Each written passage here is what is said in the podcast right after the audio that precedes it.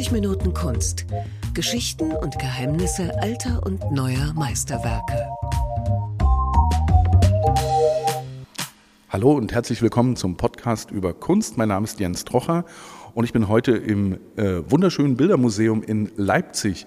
Unweit vom Leipziger Markt steht ein sehr moderner Glas-Beton-Kubus und ich bin verabredet mit Markus Andrew Hurtig. Hallo. Hallo. Es gibt hier eine spannende Ausstellung. Es ist nicht die Leipziger Schule, sondern es ist der Bilderkosmos Leipzig, richtig? Der die Leipziger Schule enthält im Schwerpunkt. Das ist ein äh, kleines Rätsel, was wir dann noch im Laufe unseres Gespräches lösen werden. Wir haben uns ein paar Bilder ausgesucht, beziehungsweise Markus Andrew Huttig hat mir welche vorgeschlagen. Und wir stehen jetzt hier vor dem ersten Bild. Das ist von einer Künstlerin, von der ich ehrlich gesagt noch nie gehört habe. Wer ist es? Ging mir ähnlich, als ich die Auswahl für die Ausstellung Bilderkosmos, insgesamt haben wir hier über 200 Gemälde zusammengestellt aus einem riesigen Bestand mit 4000 Kunstwerken. Und als ich dieses Gemälde im Magazin sah von Annemarie Heise, dachte ich auch, wer ist eigentlich Frau Heise? Weil das Bild hat mich überzeugt. Es erinnert sofort an die Brücke, die Künstlervereinigung, die 1905 in Dresden sich gegründet hatte, eigentlich die Avantgarde-Strömung war in Deutschland. Und dann ähm, macht man sich sozusagen auf den Weg in die Bibliothek, findet aber auch dort ganz wenig Literatur. Und das ist sozusagen eine Aufgabe, die wir uns stellen müssen, zunehmend, wenn wir Künstler, Künstlerinnen zeigen wollen, die noch nicht so bekannt sind, dass wir diese dann auch erforschen. Also es ist eigentlich auch ein Impuls an uns selbst, sich dieses Bild vorzunehmen und zur Künstlerin auch einige Sachen noch herauszufinden. Also ganz spannend ist an Frau Heise, sie gehört zu den ganz, ganz wenigen äh, weiblichen Malerinnen, die recht früh schon den Kontakt aufgesucht haben, ähm, mit der Brückekunst sich äh, sozusagen auseinanderzusetzen. Inwieweit die Kirchner oder Schmidt-Rottluff kannte, wissen wir jetzt nicht. Und ähm, hat diesen, diesen, diesen expressiven Stil ganz, ganz eindrucksvoll weiterentwickelt und ähm, stirbt leider viel zu früh, Anfang der 30er Jahre. Vielleicht auch deswegen ein Grund, warum ihr Werk jetzt gar nicht so bekannt ist. Da haben Sie schon eine erste zeitliche Einordnung gegeben. Ich würde ganz gerne wissen, was ist auf dem Bild zu sehen? Was wir sehen, ist eine Frau, die sich ihre Haare kämmt und ja, melancholisch eigentlich an den rechten Bildrand rausschaut und mit ganz, ganz grellen, äh, monochromen Farben sozusagen für Eindruck sorgt beim Betrachter. Also knallgelbes Oberteil, stark rote Haare, sehr orange das Inkarnat und äh, nicht in einer Feinmalerei, sondern sehr flächig ausgemalt und wenn man genau hinschaut und etwas Ernst Ludwig Kirchner kennt und schätzt, spürt man dann auch, dass sie diesen berühmten äh, Federstil nennt man das, also wo man sozusagen mit einer zackigen Auf- und Abwärtsbewegung des Pinsels dann für Rhythmus sorgt, dass sie diesen Stil übernommen hat. Woran erkennt man das in diesem Fall? Ähm, da muss man ganz nah rangehen und wenn man an den Schulterpartien äh, sich die Grünflächen anschaut, sieht man, dass das jetzt nicht eine, eine, ruhige grüne Fläche ist, sondern dass es eine vibrierende Fläche ist und das entsteht dadurch, dass sie mit dem Pinsel ganz schnell hoch und runter fährt, als ob sie mit dem Bleistift sozusagen schraffiert. Und das hat Kirchner eingeführt eigentlich in den äh, Zehner Jahren. Das Bild hat eine schöne, ich, ich sage immer Wohnzimmergröße. Ähm, es ist ungefähr 50 mal 40. Ja, so ohne Rahmen, 60 mal 40. 60 ja. mal 40, genau. Und hat einen ähm, ja, sehr relativ massiven braunen Rahmen. Ist das Original? Ha, die Frage kann ich auch nicht beantworten. Also, auch ganz, ganz viele Bilder und diese Fragen hören wir ganz häufig. Ist der Rahmen original oder nicht? Ist ganz schwer einzuschätzen. Also, wir haben das Bild interessanterweise Anfang der 70er Jahre gekauft in der Galerie in Leipzig. Das ist natürlich auch interessant. Wer hat dann dieses Gemälde eigentlich eingeliefert? Ist das Familienbestand noch gewesen oder Erbmasse oder was auch immer? Und äh, spätestens da müsste dann diesen Rahmen, den wir jetzt sehen, ähm, sozusagen angefertigt worden sein oder vorher. Aber ich bezweifle, dass dieser Rahmen 1922 zu diesem Gemälde angefertigt worden ist. Das heißt, wie es ins Museum kam, wissen Sie auch nicht so. Also wir haben die Provenienz, wir mhm. wissen, wann es gekauft worden ist, aber ähm, die Bilderakte ist jetzt nicht so ausführlich, dass man sagen kann, dass der Rahmen mit dem Ankauf in der Galerie schon vorhanden war. Frau Heise ist Leipzigerin? Nein. Nein. Was weiß man über sie? Ganz wenig.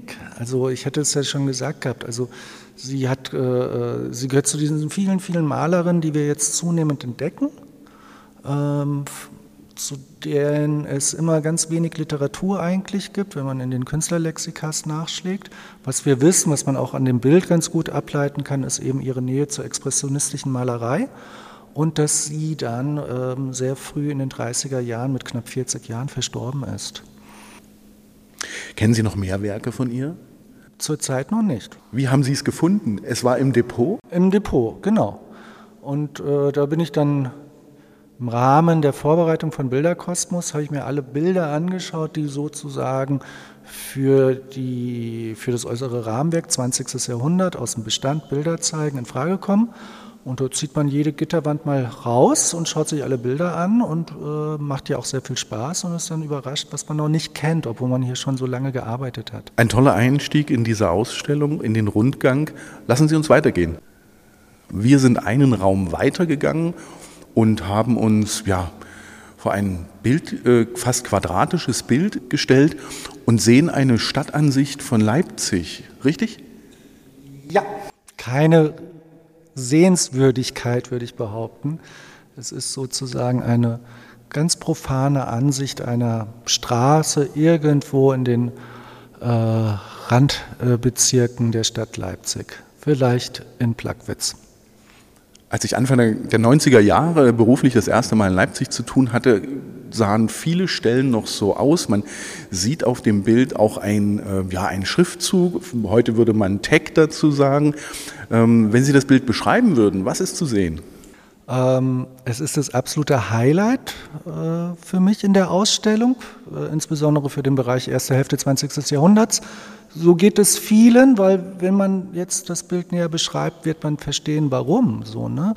Es könnte äh, heute entstanden sein, es ist realistisch gemalt in Brauntönen und wirkt so eindrücklich, dass man das mit seinen eigenen biografischen Erinnerungen in Verbindung bringen kann. Ah ja, da, den Eindruck hatte ich ja auch gehabt, als ich kürzlich durch Leipzig gefahren bin. Wahrscheinlich noch viel eher in den 90er Jahren oder 80er Jahren wegen den Braunakkorden in der Komposition. Und dann ist es eine, eine Schlichtheit äh, äh, in der Motivauswahl, also keine Sehenswürdigkeit, sondern einfach nur diese Arbeiterwohnungen der Gründerzeit, in denen wir alle gerne wohnen wollen. Und dann das absolute Highlight ist dann, wählt Liste 3 KPD als Graffiti an der Straßenfassade und oben hängt noch die rote äh, Sowjetflagge. Also könnte wahrscheinlich auch in Konnewitz sein. Das stimmt gerade wenn man das Graffiti, also es ist wirklich heutzutage fast ähnlich zu finden, nur dass äh, man wahrscheinlich nicht mehr KPD lesen wird. Was ein wenig auf den Titel des ähm, Bildes auch verweist, das Haus der Kommunisten. Kennen Sie da geschichtliche Hintergründe? Ähm, auch da äh, muss man sagen, müssen wir in die Forschung gehen. Also was ganz spannend ist, also der Maler heißt Hans Rossmannet, auch jetzt nicht jemand, den man im Kunstgeschichtsstudium kennenlernt, ähm, hat hier, äh, ist hier geboren 1907 und ist erst 2000 gestorben, auch in Leipzig, also sein ganzes Leben in Leipzig verbracht, Ersten Weltkrieg erlebt, Weimarer Republik erlebt, äh, Drittes Reich erlebt, dann äh, die Stunde Null und dann die DDR-Zeit, aber auch noch äh, die äh, Wendezeit und dann die deutsche Einheit. Nicht? Also das ganze 20. Jahrhundert hat sich in dieser Biografie äh, sozusagen wie im Brennglas vereinigt. Und äh, schade, dass wir jetzt 2022 haben und wir den Künstler nicht mehr sprechen können, der eben vor zwei Dekaden verstorben ist. Äh, Rossmannet selbst ist ein spannender Künstler insofern durch diese Biografie, dass er sich als Künstler als ein politischer Künstler verstanden hat. Also er gehört zu einer Gruppe von anderen Malern, die hier in diesem Raum vereinigt sind, die der ASO angehörten, eine Künstlervereinigung, die auch jetzt nicht so bekannt ist. Äh, die äh, war, stand sehr nah aktiv der äh, Deutschen Kommunistischen Partei nahe und entsprechend war ihr künstlerisches Selbstverständnis auch ein solches, dass sie politische Themen anschneiden wollten und jetzt im Unterschied, vielleicht sage ich jetzt mal ganz gehässig, zur Brückekunst keine äh, Landschaftsbilder mehr gemalt haben oder keine Stadtansichten des Großbürgertums, sondern wirklich Das Arbeitermilieu, ähm, das ist das Haus des Kommunisten. Daneben hängt noch das Gemälde von Rosmanet äh, mit dem Titel Arbeitslos. Und an der anderen Wand haben wir dann noch die kommunistische Revolution, äh, Demonstration, Entschuldigung, keine Revolution und die Arbeiterfamilie. Also ganz spannende Bilder, die eine absolute Aktualität bekommen, zunehmend, weil wir Kunst immer mehr auch in einem politischen Diskurs momentan verhandeln. Und diese Bilder sind so politisch aufgeladen, dass es unglaublich viel Spaß macht, die sich anzuschauen, weil man ja sieht, dass die über, naja, knapp 80, 90 Jahre jetzt alt sind. Und man spürt eigentlich die Zeit, in der sie entstanden sind. Total. So geht es mir, Ihnen auch. Ja. Jetzt ist Rossmann wirklich nicht so bekannt. Ich musste auch nachschauen, habe ein paar Eckpunkte gefunden. Er hat dann ähm, im Dritten Reich gearbeitet. Konnte er arbeiten? Ja, auch ganz schwieriges Thema. Also es ist immer grau, nicht schwarz-weiß. Ähm, man muss sich das so vorstellen, dass äh, Hans Rossmannet, aber auch andere ASO-Künstler wie Alfred Frank oder Kurt Maslow, die hier äh, in der äh, Leipz im Leipziger Verband der ASO-Künstlervereinigung, die gab es auch im, im, Rheinland und im Ruhrgebiet, ähm, im, äh, nach, der, äh, nach 33 irgendwie auch noch überleben mussten und tatsächlich kann man in Ausstellungskatalogen in den 30er Jahren noch sehen, dass sie auch 36, 37, 38, sage ich jetzt mal, bevor der Zweite Weltkrieg losging, noch Ausstellungsbeteiligung hatten, also kein Malverbot hatten und äh, hoffentlich auch noch Kunst verkauft haben. Das ist insofern spannend, äh, weil das Kunstmilieu immer sehr klein ist und übersichtlich und die Nazis wussten genau, wer äh, vor 33 noch in der ASO-Künstlervereinigung war. Ähm, das ist irgendwo ähm, ähm, spannungsvoll. In der Kommunikation, wenn man dann weiß, dass diese Künstler dann auf einmal doch als Widerstandskünstler angesehen worden sind und extreme Probleme haben, bekommen haben, äh, so weit, dass jemand wie Alfred Frank, der in den späten 30er Jahren noch hier in Leipzig Ausstellungen hatte oder Gruppen, bei Gruppenausstellungen beteiligt war, dann 45 von den Nazis äh, hingerichtet wurde wegen seiner kommunistischen Zugehörigkeit. Er wurde auch von der Gestapo verhaftet, war dann später ähm, noch Soldat in Kriegsgefangenschaft. Wie war oder konnte er äh, in der DDR arbeiten? Hat er ausgestellt? Hat er weiter Kunst gemacht? Ja, ja, genau. Also, dass diese Bilder hier hängen, hat ja auch was damit zu tun, dass diese Werke nicht in ihrer äh, Entstehungszeit gleich angekauft worden sind, sondern später. Ähm, das heißt auch, dass in der DDR eine ganz andere Sammlungspolitik äh, betrieben wurde strategisch als jetzt im Westen, sage ich jetzt mal, wo solche Künstler eigentlich nicht angekauft worden sind nach 45, weil man da andere Schwerpunkte hatte, Schlagwort abstrakte Kunst, sage ich jetzt mal. Und hier ging es ganz stark darum, eine, eine, eine Tradition aufzubauen, einer sozialistischen Kunst mit, mit einer politischen Ikonografie, die zurückreichen sollte bis in die Weimarer Republik. Und deswegen haben wir hier äh, sechs, fünf super spannende Gemälde aus diesem Kontext überhaupt. Der Bilderkosmos Leipzig geht vom Anfang des 20. Jahrhunderts bis ähm, in die Gegenwart. Es sind viele, viele interessante ja, Werke ausgestellt. Im Depot lagern aber noch welche und Sie haben eine ganz tolle Idee gehabt. Es liegen hier ähm, verteilt in der Ausstellung iPads rum und man kann dort sich weitere Bilder angucken. Ja, das war ein Herzensanliegen aus einer ästhetischen oder aus einer moralischen Haltung des Kunsthistorikers heraus, könnte man behaupten. Also wer sind wir Kuratoren oder wir Museumsdirektoren, Direktorinnen, äh, einfach zu sagen, wir bestimmen, welche Bilder hängen, aus welchen äh, Gründen auch immer, welche, welchen Kanon wollen wir verfolgen und Zunehmend ist es uns wichtiger, einerseits äh, ein, ein, ein, Gefühl zu bekommen, ähm, dass die äh, kunstinteressierten Menschen, die Stadtgesellschaft auch Impulse geben kann. Äh, konkret heißt das, ähm, wir haben einen Bestand für das 20. Jahrhundert, der umfasst ungefähr 3000 Gemälde. Das ist sozusagen recht viel. Und wir haben hier im kompletten dritten Obergeschoss jetzt so viel Platz wie noch nie für diesen Sammlungsbereich 20. Jahrhundert, aber können von diesen 3000 Werken, sage ich jetzt mal Pi mal Daumen, 220 Gemälde ausstellen, das ist 10 Prozent. Und im Magazin, was machten wir mit diesen Bildern? Und äh, ich konnte mich auch nicht immer entscheiden, dieses oder jenes. Äh, jedes Bild, was ich hänge, verdrängt zehn andere. Jeden Künstler, den ich oder Künstlerin, die ich hänge, verdrängt zehn andere Künstlerinnen und Künstler. Und äh, man hat äh, immer ein schlechtes Gewissen. Deswegen haben wir jetzt die iPads in die Ausstellung äh, gebracht, wo wir jetzt auch nicht den kompletten Rest aus dem Bestand haben. Äh, fairerweise muss man das sagen. Aber immerhin kommen dann nochmal 200 Gemälde dazu und man kann die sich anschauen. Die sind sozusagen diesen Themenräumen chronologisch geordnet, äh, sodass man dann mit seinem berühmten äh, Daumen nach oben Button sagen kann, das fehlt mir, ähm, das finde ich gut, sodass wir dann in einer ähm, zweiten Phase das alles auswerten wollen und schauen wollen, ähm, ja, dann hängen wir eben dieses Bild äh, und jenes hängen wir dann ab. Also wer sein Lieblingsbild äh, noch vermisst, kann das hier liken und dann werden wir sehen, was es in einer nächsten äh, genau. äh, ja, Runde vielleicht zu sehen gibt. Genau. Lassen Sie uns zum nächsten Bild gehen. Ja, gerne. Wir stehen jetzt vor einem Bild, ähm, ja, dessen ähm, Maler ist mir aus meiner frühesten Jugend bekannt, Bernhard Heisig. Es ist ein äh, recht großformatiges Bild. Ähm, was ist zu sehen? Die lernende Jugend, so lautet ja auch der Titel des Bildes. Und in der Reihe jetzt der erste Künstler, den wir alle kennen, Bernhard Heisig. Aber es ist ein Frühwerk von 1952, also da war er jetzt noch nicht der berühmte Professor an der HGB, der so viele bekannte äh, Studierende oder später bekannte Studierende ausbildete.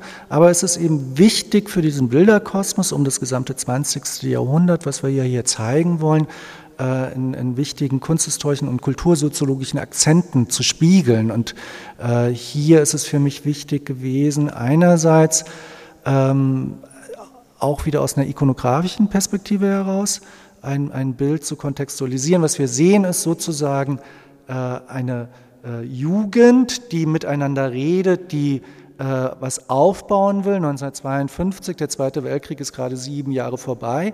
Die DDR hat sich formiert als junger Staat. Äh, junge Staaten wollen junge Künstler, wollen junge Menschen. Die Kunst soll aktiv werden für den Aufbau eines jungen Staates. Und das ist eben ganz spannend. Also wie sozusagen Heisig ähm, mit seinen malerischen Mitteln als junger Mann versucht, ähm, aktive Helden zu schildern, nämlich sozusagen die Akademikerszene. Und äh, ich finde es immer wieder spannend, wenn wir uns das anschauen. Also es sind junge Frauen, äh, junge Männer, die an einem langen Tisch sitzen. Im Hintergrund sieht man eine, äh, eine Tafel, ein Mikroskop als Sinnbild für äh, Technik und Fortschritt.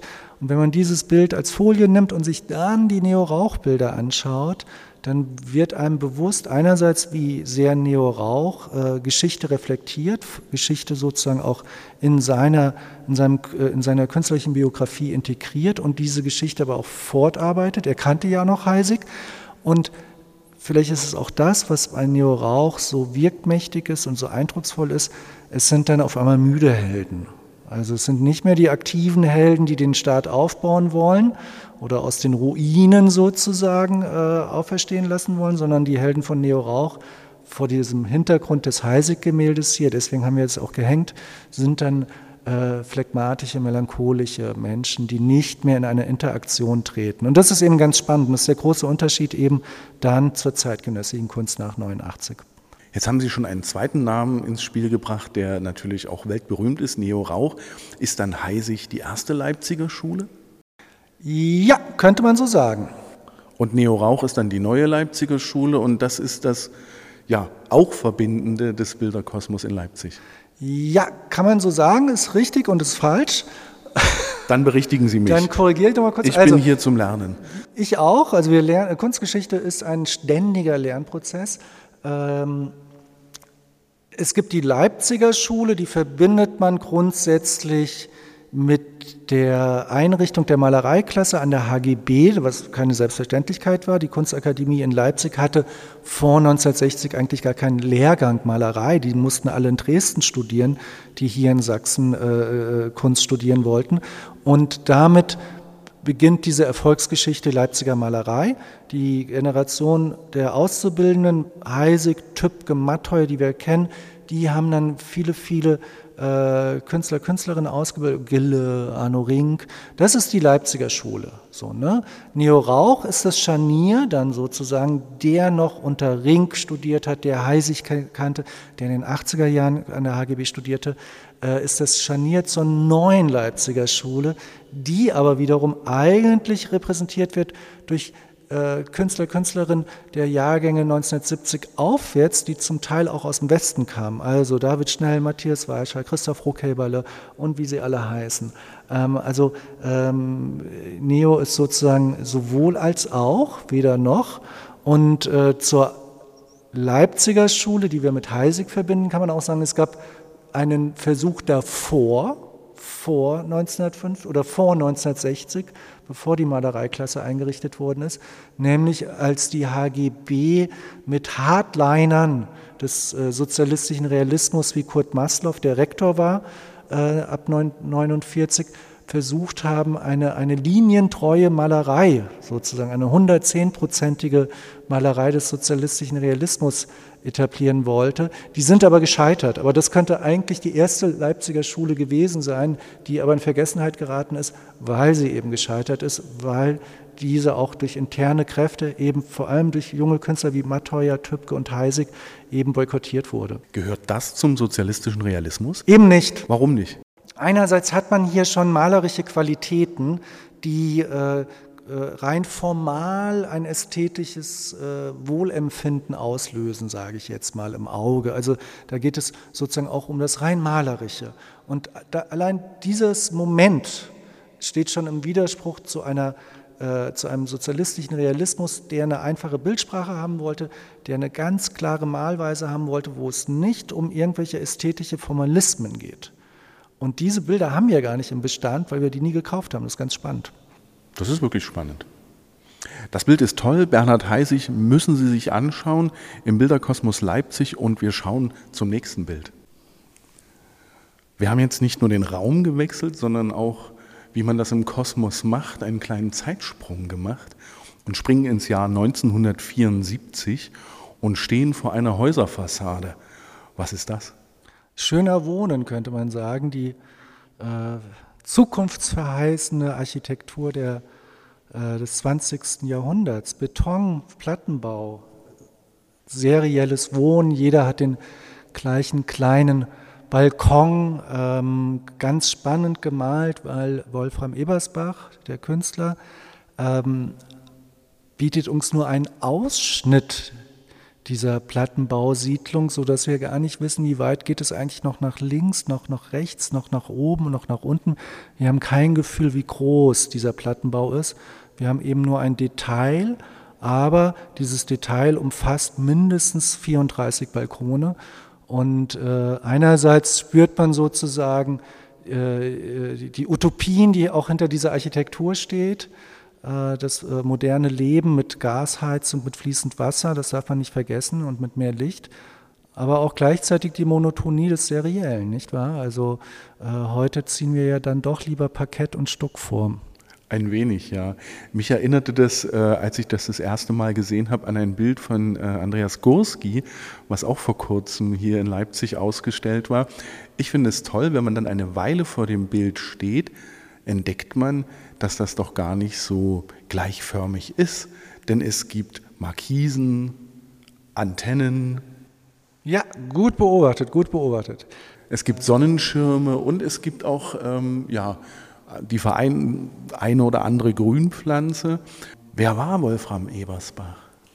Wolfram Ebersbach gehört dann, wenn wir von diesen Schulen sprechen, zu dieser Leipziger Schule, die sozusagen als eine der ersten Generationen dann unter Heisig und Töpke studiert haben und die sozusagen die expressiven Malstrategien von Heisig und die linienkonturbetonten, feinmalerischen äh, Strategien von Tübke miteinander verbunden haben.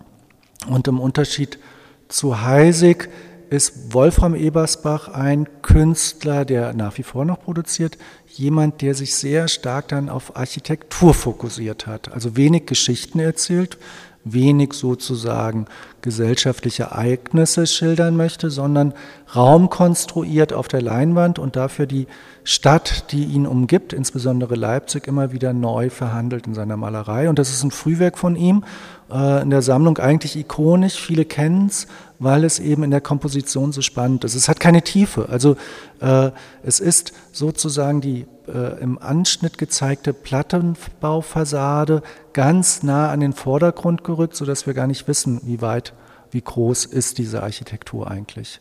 Und zur Individualität kann man sagen, das ist ganz spannend. Ich habe mit dem Künstler nämlich schon über dieses Bild gesprochen und Kunstgeschichte umfasst so vieles, äh, was man gar nicht studieren kann. Äh, ja, es gibt eine Art von individueller Gestaltung des Balkons. Ähm, und dann stellt man fest, von den äh, insgesamt sind es fünf Markisen und alle fünf Markisen haben denselben Farbwert, nämlich rot oder violett, weiß gestreift. Kann man jetzt sagen, Mangelwirtschaft DDR gab eben nur diese Markise, kann aber auch Mangelwirtschaft Farbtum beim Ebersbach im Atelier sein, dass er sozusagen nur mit dieser roten Farbe dann die Markise äh, äh darstellen konnte. Eigentlich ganz, ganz amüsant. Haben Sie ihn das gefragt? Ja. Und? Hat das aufgelöst? Er hat mit den Schultern gezuckt und geschmunzelt. Äh, ich war da ein bisschen gehässig und habe ihn gefragt, ob er faul gewesen sei, weil er immer dieselbe Farbe dann benutzt hat für die Markisen, also weiß, rot. Und da hat er mit den Schultern gezuckt. Aber versuchen Sie heute mal in einem Altbau mit Stuck eine Markise selber anzubringen. Da gibt es aber Ärger mit dem Eigentümer. Äh, wahrscheinlich. Ich könnte es auch gar nicht. Dann lassen Sie uns schnell zum nächsten Bild ähm, wechseln oder Gerne. auch langsam. Jetzt stehen wir vor einem Bild, wo ich das erste Mal, ja, als ich davor stand, äh, schmunzeln musste. Dann bleibt einem das Schmunzeln fast so ein bisschen im Halse stecken. Es ist von Günter Glombitzer und zeigt ein, äh, ja, was zeigt es? Ein junges Paar, oder? Ja, auch hier sozusagen die, die Utopien der, äh, des 20. Jahrhunderts. Ein junges Paar, der junge Mann mit seinem ersten Moped, mit dem ersten Geld, was er verdient hat, führt seine junge Freundin aus. Im Hintergrund sehen wir die Schwerindustrie, wo man sein Geld verdient, die Braunkohlekraftwerke. Im Mittelpunkt die zerstörte Natur, muss man sagen, mit den äh, äh, ja schon entstehenden Baggerseen, die wir jetzt alle in Leipzig so lieben gelernt haben.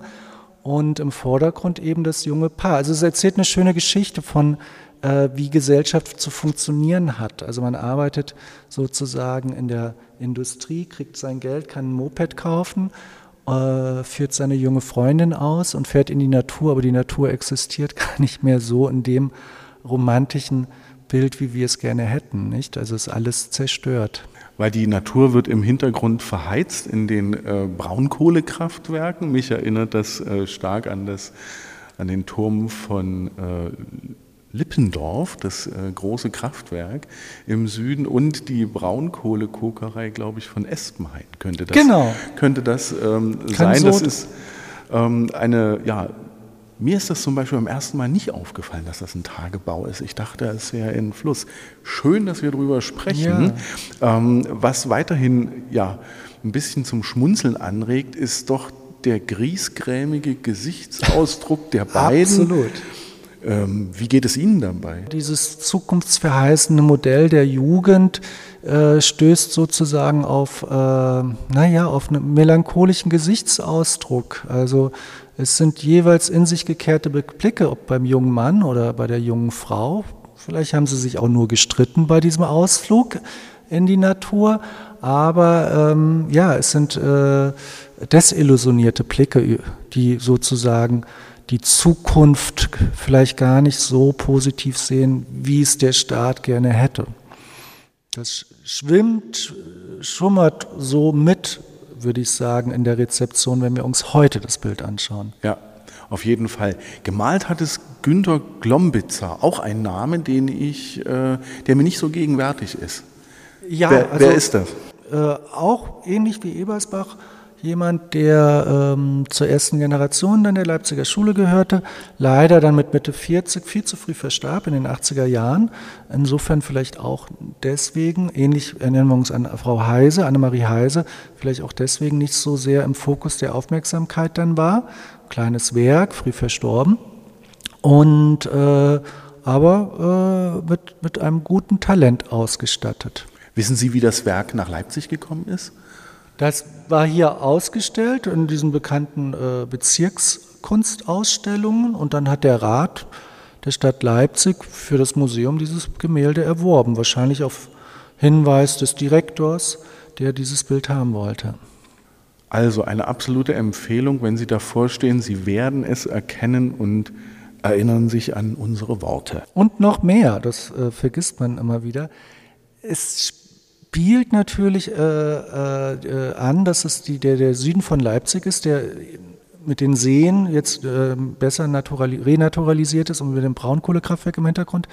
Äh, die junge Frau ist ganz im Sinne von Botticelli gemalt. Und wenn man weiß, je weiter man in den Süden fährt, dann kommt man nach Altenburg ins Lindenau-Museum und dort hängt ein Botticelli. Äh, und das ist irgendwie ganz, ganz entzückend, äh, das versteckte kunsthistorische Zitat der, der, der Schönheitsideals der Hochrenaissance geprägt durch Botticelli mit den äh, nassen Locken der jungen Frau und dieser wahnsinnigen Orchidee und den, äh, dieser Art, äh, wie er die Nase malt. Also da steckt ganz viel Kunstgeschichte dahinter dann wiederum. Ich wusste doch, dass Sie mich noch überraschen.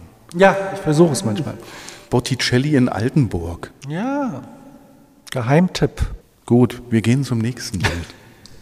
Jetzt sind wir in der zentralen Halle im dritten Obergeschoss des Museums für Bildende Künste in Leipzig und machen wieder einen kleinen Zeitsprung, nämlich in die 90er Jahre und stehen vor einem Bild von Annette Schröter. Was sehen wir da? Annette Schröter, ja, also wir sehen ähm, mit dem Titel Spiegelbild äh, ja eine, einen Narziss, könnte man behaupten, der sich im Wasser spiegelt und erkennt. Der Mythos von Narziss ist ja ein großes ähm, Symbol für die Selbsterkenntnis und äh, gemalt aber natürlich gar nicht in so einer Klarheit und Feinheit, dass man das so auf Anhieb sofort alles versteht, was man sieht, sondern es ist grob, expressiv, äh, mit breiten Pinsel und schrillen Farben gemalt. Annette Schröter ist Leipzigerin. War das der Grund, warum Sie äh, dieses Bild ausgewählt haben? Ja, kann man so sehen. Also Annette Schröter ist eine ganz, ganz wichtige äh, Persönlichkeit ähm, und Künstlerin für diesen Kontext Bilderkosmos Leipzig. Sie hat in Leipzig studiert, sie war mit dem Fotografen Erasmus Schröter zusammen und verheiratet. Beide sind dann in den 80er Jahren ähm, ausgereist, haben in Hamburg gelebt und sind dann in den 90er Jahren zurückgekehrt nach Leipzig, um sozusagen ein neues Kapitel zu beginnen. Und sie war dann hier oder ist noch einige Wochen äh, Professorin an der HGB und hat ganz, ganz viele Studenten und Studentinnen ausgebildet mit ihrem Wissen zur Kunst. Und ähm, das ist sozusagen die Gemengelage, warum man sich dann auch für ein solches Bild entscheidet. Und natürlich auch die ästhetische Qualität der Komposition, der Farbklänge, das kommt natürlich dann auch noch hinzu. Wir müssen, glaube ich, einmal noch HGB aufklären. Wir haben jetzt diese Abkürzung schon mehrfach verwendet. Oh, ja. Das ist die Leipziger kennst, die Hochschule für Grafik und Buchkunst, 1764 gegründet oder 54 gegründet. Äh, durch den sächsischen König und eigentlich Ausbildungsstätte für Buchgewerbe, weil Leipzig ja die Verlagsstadt war. Kunst hat man in Dresden studiert, deswegen ist es so spannend, dass dann in der jüngeren Geschichte, tut mir leid an alle Dresdner, äh, Leipzig sozusagen die äh, künstlerische Speerspitze seit mindestens der 1960er Jahre bildet mit der Gründung der Malereiklasse von Bernhard Heisig. Aber die Dresdner haben wenigstens einen Raphael zum Angeben. Genau, mit dem geben sie schon sehr lange an. Die HGB ist äh, ja mitten in der Stadt, ist ein riesiger äh, Koloss und ähm, das Schönste, wenn ich in Leipzig bin, sind eigentlich auch die Rundgänge, wenn die Jugend, die Absolventinnen und Absolventen dort ihre, ja, ihre ersten Sachen, ihre ersten tollen Sachen ausstellen. Ich war äh, Ende letzten Jahres da und es war ein ganz toller Jahrgang. Ja, das ist immer wieder schön. Über mehr als 200 äh, Studierende äh, präsentieren sich da erstmals. Es ist proppenvoll, man sieht ganz viel Kunst und Äh, manchmal äh, ertappt man sich auch bei, bei, dem Gedanken, ob man nicht ein junges, junges, wichtiges Talent vielleicht übersehen hat. Ein neuer Neo Rauch. Das heißt, Sie müssen aufmerksam sein. Ja, und meistens ist man dann aber nach Feierabend immer sehr müde, wenn man durch die Rundgänge geht, weil den gesamten Tag arbeitet man ja noch im Museum. Wir sind noch nicht müde, sondern Nein. wir gehen zum nächsten Bild. Gerne. Im letzten Bild unseres kleinen Rundgangs durch den Bilderkosmos Leipzig, ja, kommt eine Künstlerin aus Dresden. Wie kommt eine Künstlerin aus Dresden in die ja, in den Leipziger Bilderkosmos. Schlechtes Gewissen nach dem, was ich vorher gesagt habe, vielleicht. Ja, Henriette Kran hat in Dresden geboren. Jetzt äh, sind wir wirklich in der neuen Leipziger Schule.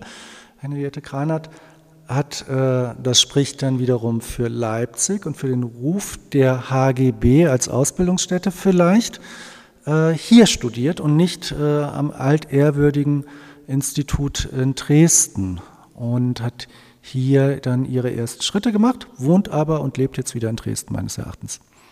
Was sehen wir? Ja, wir sehen nichts und viel und, und sind ganz durcheinander.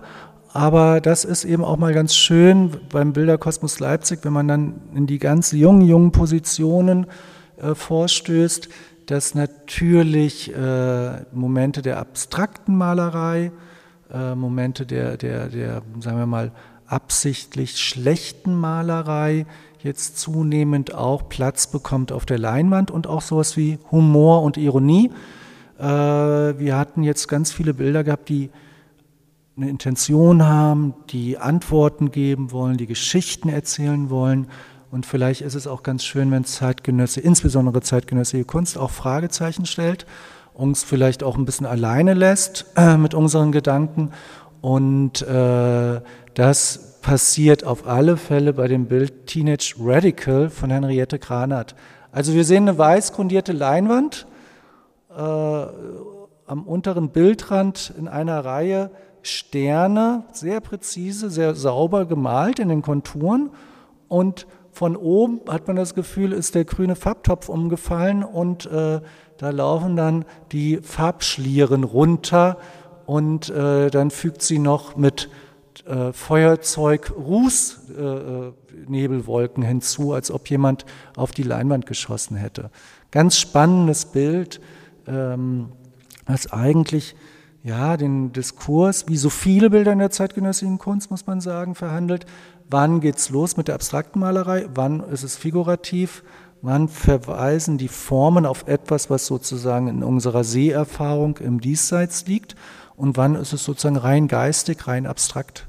Und das Bild ist so ein Zwitter, nicht? Finde ich auch, besonders die, ähm, ja, die Sterne, diese scharfkantigen Sterne, die fand ich sehr beeindruckend, wenn Sie sagen, das ist gemalt. Ich hatte es ähm, tatsächlich für eine Art Collage gehalten. Ja, es ist abgeklebt und dann drauf, also sozusagen abgezogen, die Klebestreifen, und dann entstehen diese scharfen Kanten, die so schön im Kontrast stehen zu diesem äh, schlierenhafte Zufalls- produzierende, ich lasse mal Farbe äh, die Leinwand runterlaufen. Das ist natürlich auch eine Art von Anti-Haltung oder Missachtung von Benimmregeln in der, in der Kunst, nicht? Also man würde ja niemals seine Leinwand äh, unachtsam äh, behandeln, aber das ist eben auch eine Facette von zeitgenössischer Malerei, dass man das tut. Geht ein bisschen auf Edward Munk allerdings zurück. Mhm. Spannend. Auf jeden Fall ähm, eine absolute Entdeckung, die mich ähm, auch fasziniert hat. Jetzt sind wir schon fast am Schluss. Haben wir noch was vergessen zu erwähnen? Äh, dass alle kommen sollen. Es Auf gibt jeden keinen Fall. Katalog, äh, muss man auch äh, fairerweise sagen. Was sehr schade ist. Aber wir wollen ja mit Bilderkosmos Leipzig eine, einen Prozess starten, der in eine Dauerausstellung mündet. Also das, was wir hier oben sehen im dritten Obergeschoss, soll mehr oder weniger immer das 20. Jahrhundert enthalten, immer mit dem Schwerpunkt auf Leipzig oder ostdeutsche Kunst. Natürlich gibt es immer mal wieder Bewegung. Und irgendwann werden wir dann auch hier einen ordentlichen Katalog äh, realisiert haben. Vielen Dank erstmal für den kleinen Rundgang hier im Danke von mir auch, hat Leipzig. Spaß gemacht. Und es gibt natürlich auch Neo Rauch und Mattheuer und, und, und. Es gibt unheimlich viel zu entdecken. Ich bedanke mich fürs Lauschen und bis zum nächsten Mal. Tschüss.